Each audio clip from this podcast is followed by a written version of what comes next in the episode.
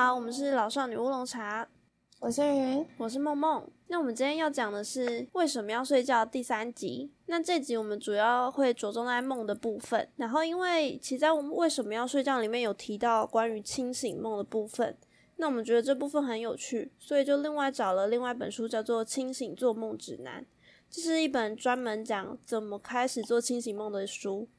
那内容还蛮有趣的，我们会在这一集中一并的讲解。那对大家而言，梦究竟是什么呢？它其实算是一个蛮跨文化的东西，只要是人类，好像都会做梦。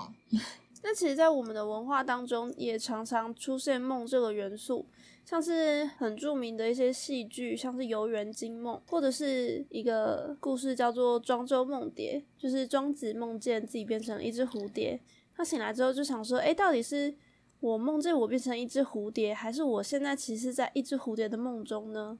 那《游园惊梦》其实就是一个在梦中谈恋爱的故事。有一个书生在梦中遇到了一个美女，和她谈恋爱，结果发现人家已经死掉了，但最后又还魂了。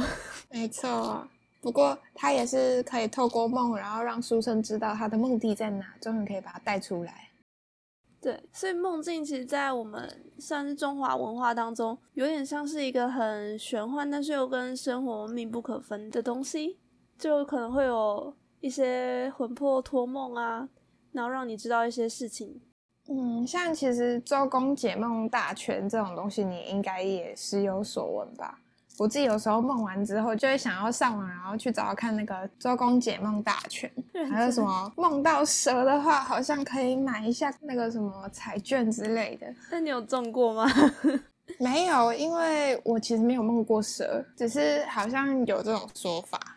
关于各国他们对于梦的想法呢，其实蛮不一样的。像是埃及的话，他们的世界观认为灵魂的话会被称为八，而八的话会在入睡之后自由的进出我们的身体。那所以在你睡梦中的时候，你的八所经历过的一切便是你的梦。我们其实，在午夜福音的第三节的时候有讲到八这个名词，但那时候没有联想到这是梦境。那在看到这段解释的时候，又想到哦。原来这就在说我们的梦。对，而且很有趣的是，埃及他们的“梦”这个字，他们的象形文字是以一只睁开的眼睛作为表示，所以表示说你是清醒的去看这个梦境的。所以这导致说很多人都会认为，埃及人其实是相当相当熟练做清醒梦的民族。那其实除了清醒梦之外，还有预言梦，这也是常常会听到的名词。那像像是在苏美人有一个国王，他就会把他梦中的东西当做是预言梦，并且他会影响他清醒时候的决策。那除了苏美人以外的话，罗马跟埃及的话，其实他们都有所谓的梦殿的存在，就是它有一个类似会所或者是殿堂的地方，然后让你在那里做梦，并且帮你解梦。那印度的话，他们的世界观更酷，他们认为我们的世界。我们的宇宙其实是湿婆神，就是他们的创世神所创造的梦境。我们就是活在湿婆神的梦境中。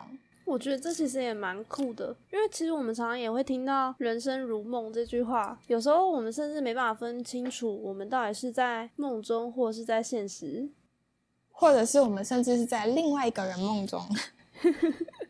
这其实很很难证明，但是我们现在应该都是认为我们是活在现实里就是了。嗯，那以过去的历史来讲的话，我们的梦似乎都是一些预兆或者是天启，就比较跟你的灵魂或者是灵性上有关的。那其实直到弗洛伊德的时候，他才开始把梦科学化。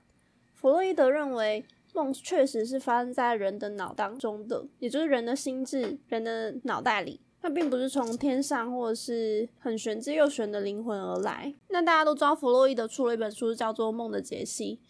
那他相信梦是来自于未被满足的无意识的愿望，所以在梦里显示的常都是不被掩饰的欲望，也是你潜意识的展现。那其实弗洛伊德是说，他觉得这些受压抑的欲望非常的强大，如果他直接非常明白的出现在梦中的话，可能会让做梦者会惊醒。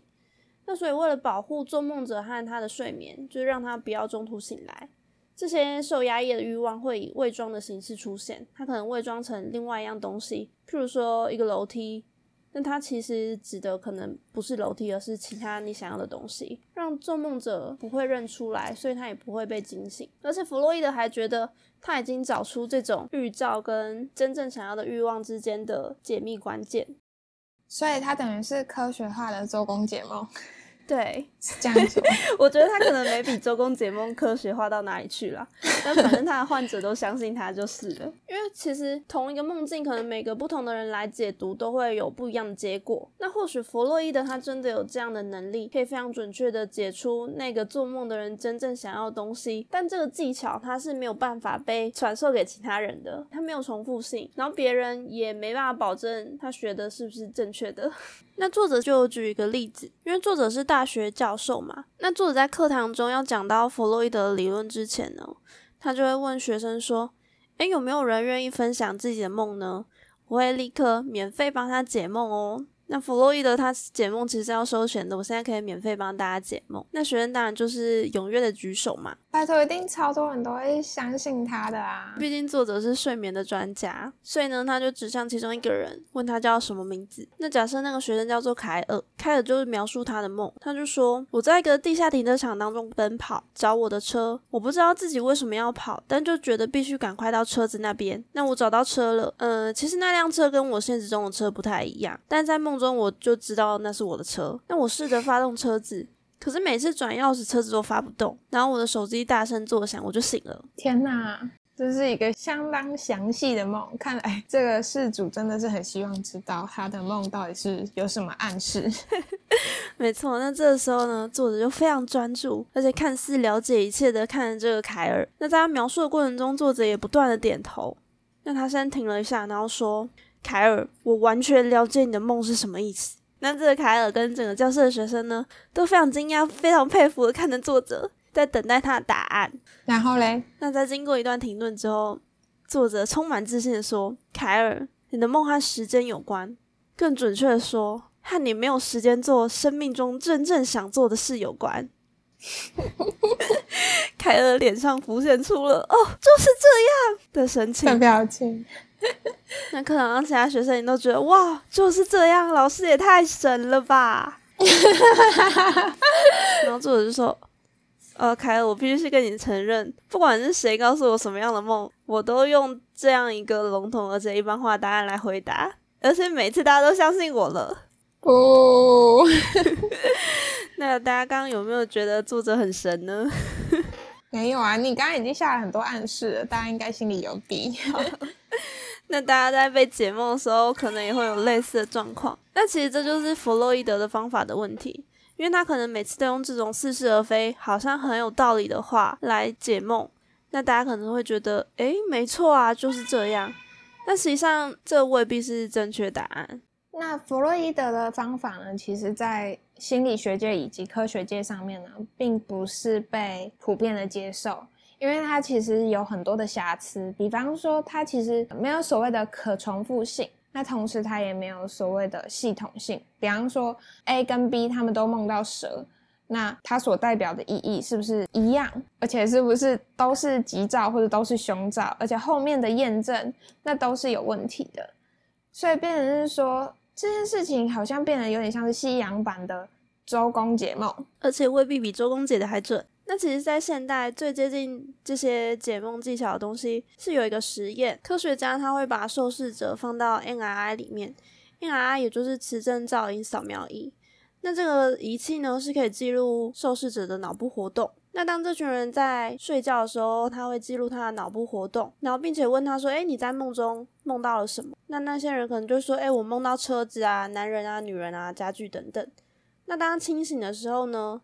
科学家就会让他看这些东西的图片，那同时也记录他的脑部活动，再跟他睡眠时的脑部活动做比对，知道说，诶，这个脑部活动看起来是这样，可能就是一个车子；那长这样的呢，可能就是男人。所以最后呢，当科学家记录这些受试者的睡眠时的脑部活动，他只要看那份资料，就可以知道这个人他可能梦见车子了。这等于是读梦吧？对，就是他。不能算解梦，但算是可以读取别人的梦境。虽然你还是要先用磁振造影扫描仪。那这个技术呢，目前只能知道你梦到东西的种类，但没办法知道具体的细节。感觉科技再加强一点的话，就可以变成是真的进入别人的梦境。这应该真的会蛮酷的。那现代科学的梦呢？大部分只是认为它是一个脑部在整理资讯时的附加产品，因为你在白天的时候接收到的资讯，是在晚上做梦的时候进行删减，然后把重要的东西留存，而你的梦其实就是在这个处理过程中的一些附加产生物。那像是某一派的人呢，他们会认为梦是为了帮助人们去解决日常生活的一些问题而产生的。那在梦中的话，我们可以连接不同的资讯，而且我们可以创意思考。因为在快速动眼时期呢，我们的前额叶皮质，我们所谓前额叶皮质是负责理性逻辑思考跟进行决策的地方。在梦中的话，这个脑部区域它是特别不活跃的，所以变成说我们的梦是没有逻辑的，而且也没有理性思考的部分。那这个时候，它其实就可以带领我们进行一些相当有创意的结合，提高我们的创造力。那像是门德列夫在发明元素周期表的时候，他一直在困扰这东西到底要怎么排，这些元素它们到底该怎么排。那他后来在梦中就想到了，他其实可以用质子数去排列。据说他在梦中是梦见了那一整个很完整的元素周期表，那醒来的时候就赶快把这东西写下来。那最后，他其实只需要改动几个元素，就变成我们现在要背的那张表。我觉得超像神话的，我觉得有够扯。那还有像是苯环结构的发现呢，其实也是发明者在梦中梦见了蛇去咬自己的尾巴，一个衔尾蛇的图案。那他也想到，原来苯环中的六个碳其实是串成一个六角形。那除了这些听起来神乎其技的梦境之外呢，作者有提到有人做了一个迷宫实验，就是呢，科学家让实验者走一个虚拟实境的迷宫，那让他们走完之后呢，有一半的人先小睡九十分钟，那一半人是清醒的，等睡着的人醒来，然后过了一个小时，让他们脱离那种要醒不醒的状态之后呢，大家又继续走迷宫。这个时候发现呢，有睡着的人比没睡着的人表现的好很多。那他们在睡着的时候，其实那些研究员会把他们摇醒，说：“哎，你梦到什么？”那研究员又发现说，有梦到迷宫的呢，又比没梦到迷宫的表现好了十倍。所以说，其实梦境的内容也还是蛮重要的，就是你有没有梦到你真的需要的解决的问题。我在想，也有可能是因为他真的很想要解决问题，所以才会梦到。对，像元素周期表和苯环结构，他们应该也都是苦思了很久之后，才得到这个最后的灵光一闪的梦。嗯，那作者还提到梦有另外的功能是可以抚慰伤痛，因为他发现呢，在快速动眼睡眠的时候。脑中才不会有正肾上腺素的产生。那所谓的正肾上腺素呢，是一种刺激焦虑的分子。那有点像是肾上腺素对身体的作用，就是肾上腺素分泌的时候，身体就会准备要战或者是逃走，让身体非常的紧张，可以随时做反应。那这个正肾上腺素呢，只是让你的脑袋非常的紧张。那作者推论呢，因为在快速动眼睡眠的时候，脑中不会有这项物质的产生，所以是一个非常放松又平静的状态。这时候让人在梦中重新体验这些过去很焦虑、很伤心或是很痛苦的经历。那因为这时候的环境比较平和，所以能够舒缓对这段痛苦经历的情绪负荷，像是把这些焦虑的情绪和过去的经验分开来，所以可以达到一个疗愈的效果。那同时还有相关的实验可以证明，需要梦到特定的内容的梦才可以舒缓你的情绪。譬如说，你过去可能遭遇了一些战争的创伤，那你可能要梦到类似的情境，才有办法舒缓你对那件事的恐惧。那这个时候，或许清醒梦就变得相当重要。那所谓的清醒梦呢，就是一个人在梦中会意识到我自己正在做梦。不知道有没有听众曾经做过清醒梦？我觉得能做清醒梦是真的蛮酷的。那其实大家听到清醒梦的时候，就会想说，诶，这些人是。真的还是假的？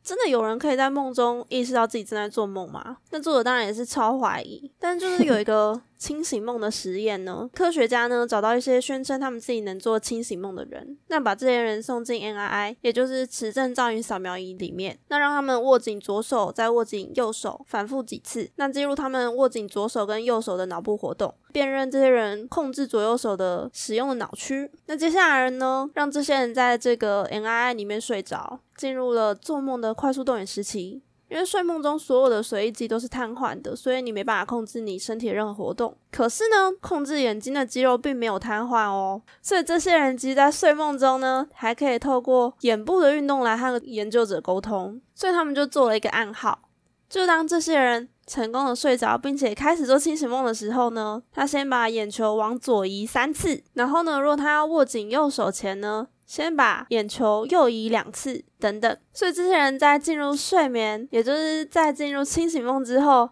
他可能就会把眼球左移三次。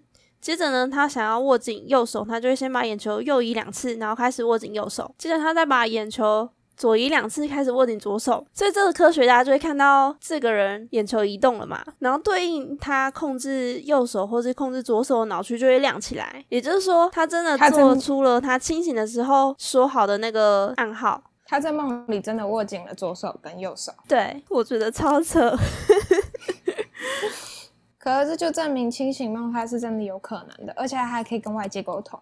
对他会很清楚自己正在做什么。那到底该如何做清醒梦呢？在《清醒做梦指南》里面有教大家几个诀窍。那首先呢是记录下你的梦，一定要先记录，因为你这样才能意识到你的梦境里面有什么。那同时呢要设下一些暗号或是小仪式，那随时随地去检查自己到底有没有做梦。例如，呃，你可以用手去捏你的鼻子呼吸。那当你捏住鼻子还能够呼吸的时候，那就表示你在做梦，或者是说用手指就是去触碰自己另外一只手心。那要是手指会穿过自己的手心，它表示你肯定是在做梦。那这件事情的话，你二十四小时中，你就算是清醒的状态，你也要常做。因为你如果在清醒的时候常做的话，你在梦中才有可能对自己做这些动作，就让它变成一个你的习惯。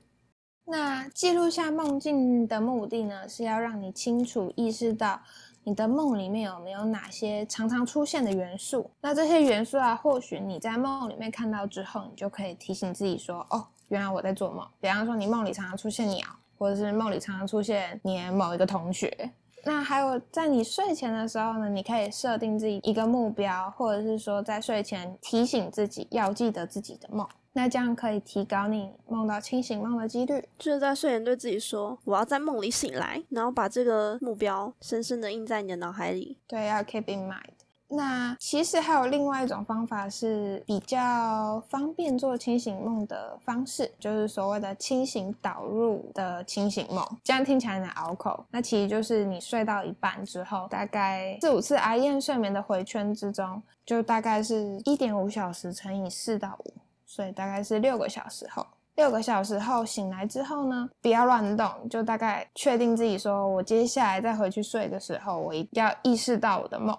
那这个时候，你再重新回去睡的时候呢，你就更容易梦到清醒梦。那其实书里面是有说，让你自己先醒来，是为了让你的理性重新发挥作用。同时呢，你也可以重新下定决心，因为剩下的睡眠时间大部分都会是快速动眼睡眠。因为我们在最前面有提到过，快速动眼睡眠在你即将醒来那段时间是更常发生的，所以这时候你回去睡就比较会是容易做梦的时段，然后离你下定决心的时间更近。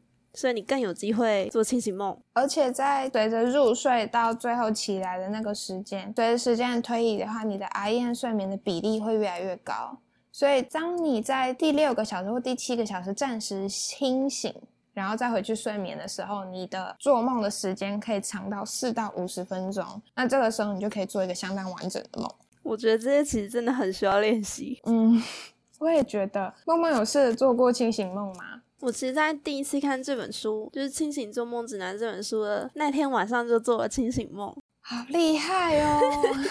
但之后几乎没有再发生，因为其实我是在好几年前就买这本书了吧，就做那个清醒梦，然后之后就 没有再发生，直到最近有在梦见。因为最近你要在，我们就一起念这本书了嘛？对，最近重新在念这本书。又发生了一下下，可是很厉害我觉得就算昙花一现都好，因为我从来都没有，我只有做过预知梦。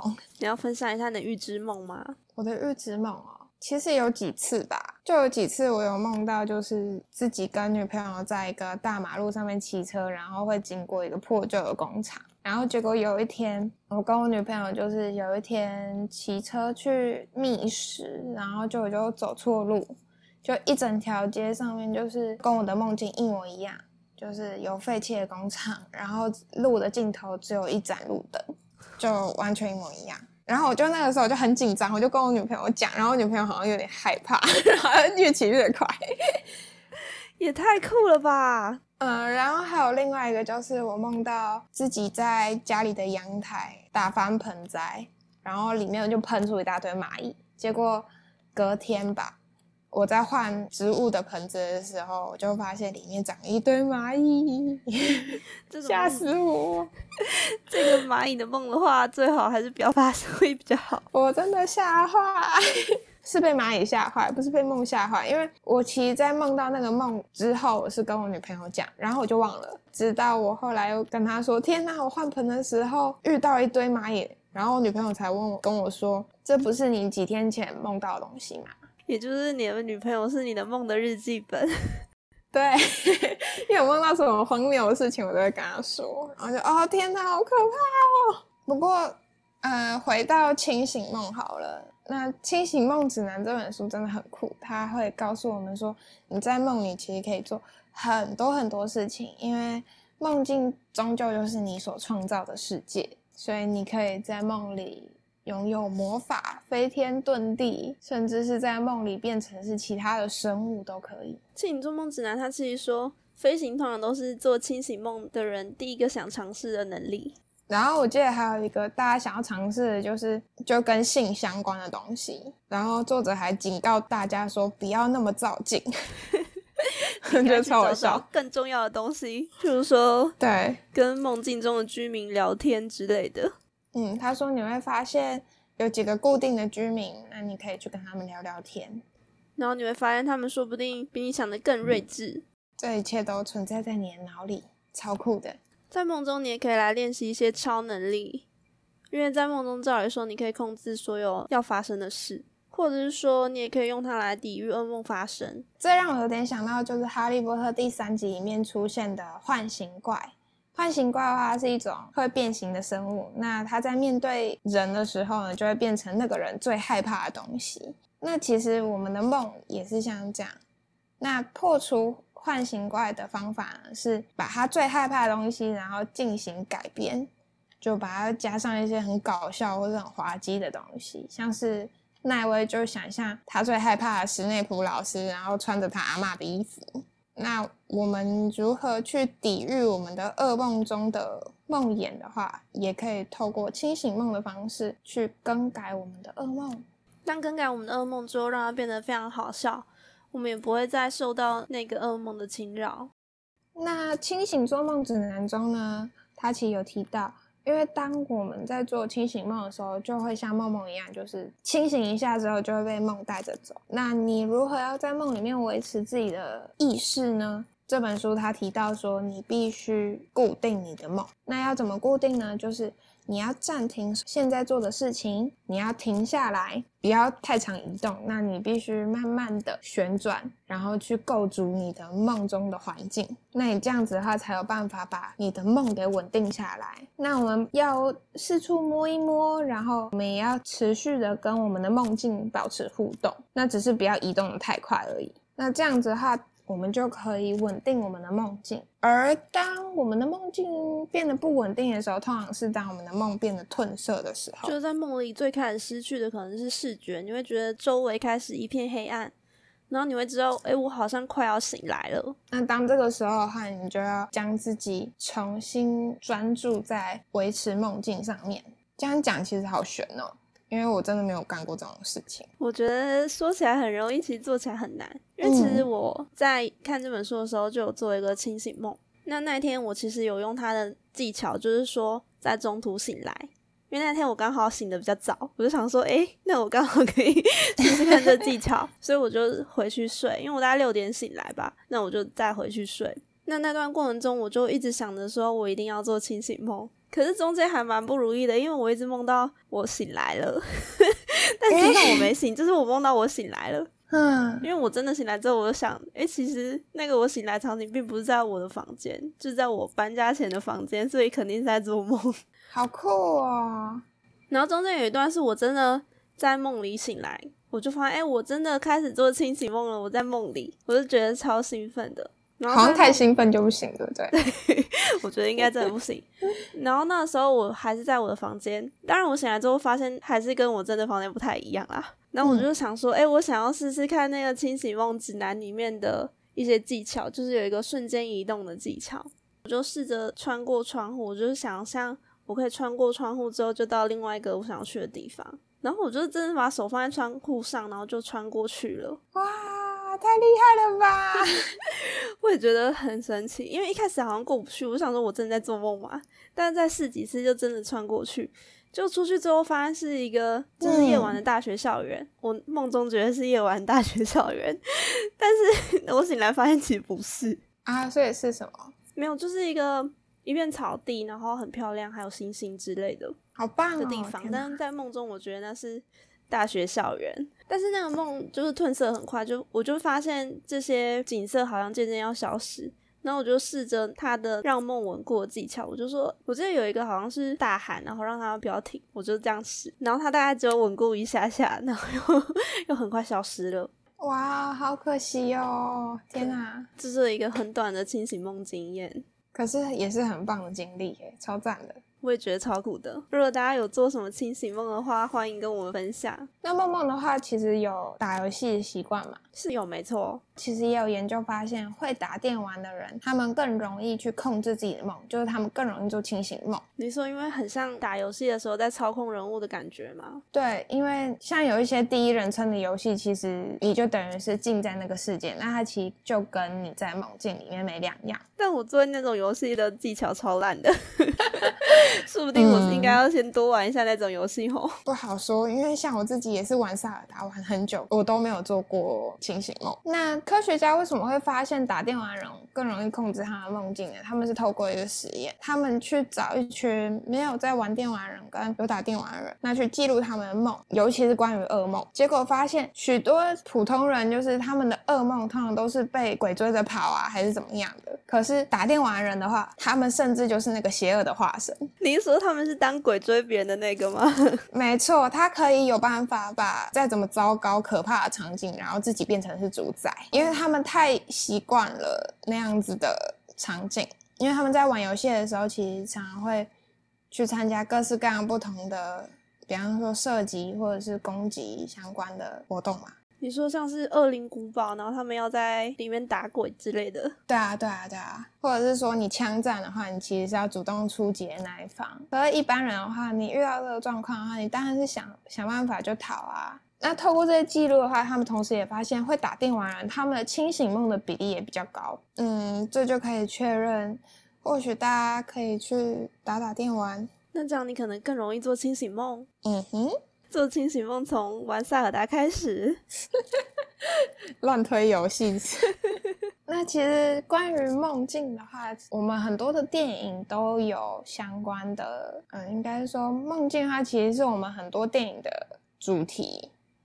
像最有名的应该就是全面启动，其实那应该也算是清醒梦啦。对，你要看那个陀螺到底有没有倒下，这跟他前面说的一样，就是你要随时随地检查自己有没有在做梦，可能手指会不会穿过你的手掌，有点像那个陀螺。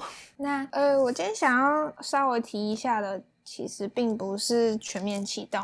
而是《Rick and Morty》的第一季的第二集。那《Rick and Morty》也是一个动画影集，那它是关于一个酒醉疯狂的万能科学家跟他的傻乎乎外孙的历险故事。那在第一季、第二集的故事中呢，爷爷 Rick 就带着他的孙子 Morty 呢，一起潜入了 Morty 的数学老师的梦境中，因为他们希望可以暗示数学老师说他的成绩需要打 A。对他原本是考不及格吗？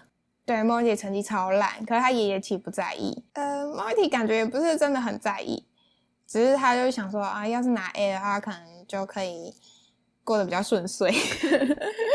可是，在进入数学老师的脑里面的时候，他们就发现各式各样的问题。他们要去解决问题的时候，他们就不断跳到梦中人的梦境中，所以他们就一路跳入，一路跳入。遇到危机的时候，就躲入某个人的梦境里。一直到这种梦中梦的第六层以后呢，他们就遇到了所谓的弗莱迪。弗莱迪就是我们常常看到那个有一些经典电影，不是有那个恶鬼弗莱迪，一脸烂烂的，然后手上拿着，就是他手上都是刀，剪刀手那种感觉。反正就是电影里面的经典恶鬼。那他们就遇到这样子的恶鬼追杀，结果他们后来躲到没办法了，他们就趁着这个。恶鬼在睡觉的时候呢，就跑到他的梦里面，又跑了一层，这样，那就发现这个恶鬼呢，他其实也有噩梦。那他小时候的噩梦来源，就是因为他在恶鬼学校里面没有穿裤子，结果呢，就被其他的恶鬼笑说：“你这样没穿裤子是显得很可笑，你根本都不吓人。”所以他就产生了自卑感，以至于他就觉得啊，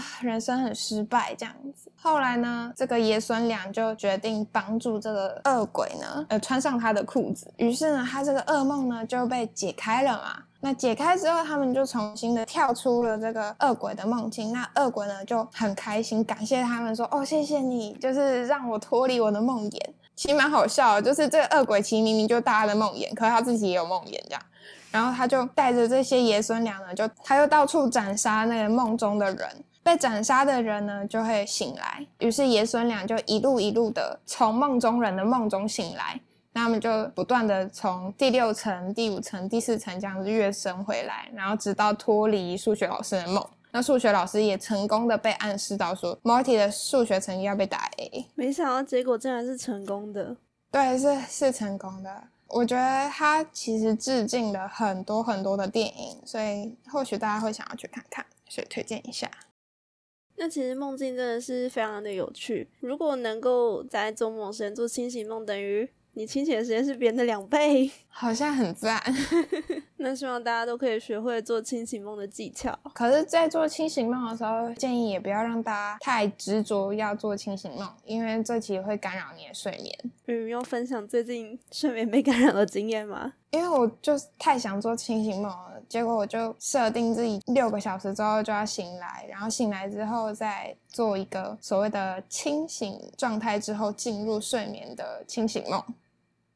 结果我一直失败，然后我就不断的醒来，然后再重新进入梦中，不断的醒来进入梦中，然后每次都被梦带着跑，结果就醒来很累，感觉也没有真的很好好的休息到。我觉得这个技巧还是在假日使用会比较好一点。对，所以毕竟我们这一集其实最主要的重点应该算是为什么要睡觉的 Part 三，所以大家还是 focus 在好好睡觉这件事情上面。那清醒梦的部分的话，大家就还是看看自己的状况吧。清醒梦比较像是一个 bonus 啦，就是重点还是要先好好睡觉。就与其做清醒梦解决问题，不如好好睡觉，让你的生活得到改善。而且其实做梦的好处，你就算不做清醒梦也都能得到啊。